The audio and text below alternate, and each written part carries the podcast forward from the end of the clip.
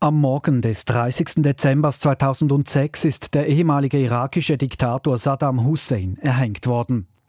Diese Hinrichtung wurde von der irakischen Regierung, den Schiiten und den Kurden gefeiert und sorgte international für viel Kritik.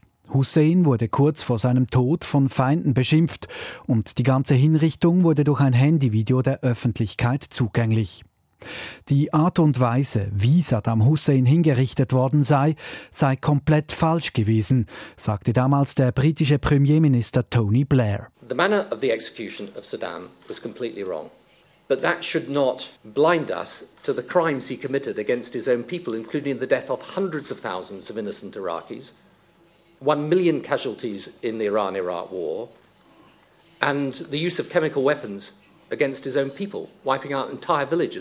dies dürfe aber nicht über die Verbrechen Husseins hinwegtäuschen, betonte Blair weiter.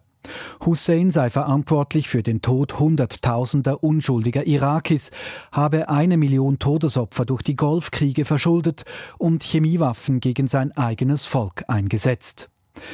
Die Hinrichtung sei zu einem Racheakt gegen Hussein geworden, sagte der Nahostexperte Michael Lüders damals in der Rundschau. Diese Hinrichtung war ein schiitischer Racheakt an den Sunniten.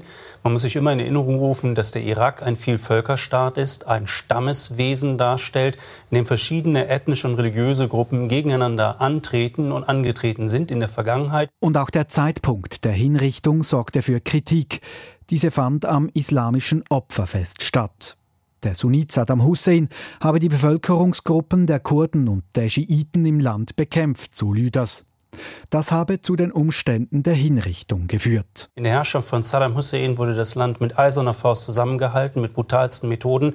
Danach begann der Staatszerfall. Die Sunniten haben ihre Macht verloren, die sie hatten unter Saddam. Sie stellen nur 20 Prozent der Bevölkerung. Jetzt haben die Schiiten das Sagen, die fürchterlich gelitten haben unter der Saddam-Diktatur. Und sie haben sich jetzt gewisserweise gerecht. Möglich geworden war dies durch die USA. US-Truppen hatten Saddam Hussein aufgespürt und verhaftet und ihn nach dem Prozess gegen ihn schließlich an die irakischen Behörden übergeben. Der damalige US-Präsident George W. Bush begrüßte die Hinrichtung Husseins. Diese sei nach einem fairen Prozess vollzogen worden. Und das Land sei demokratisiert worden.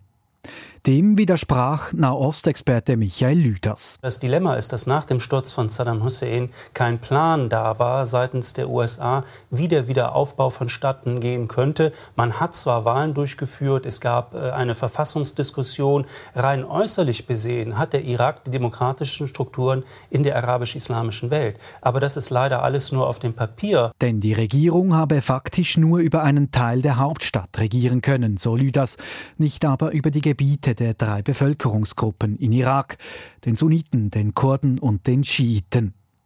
Und wie hatte eigentlich die Schweiz auf die Hinrichtung Saddam Husseins reagiert?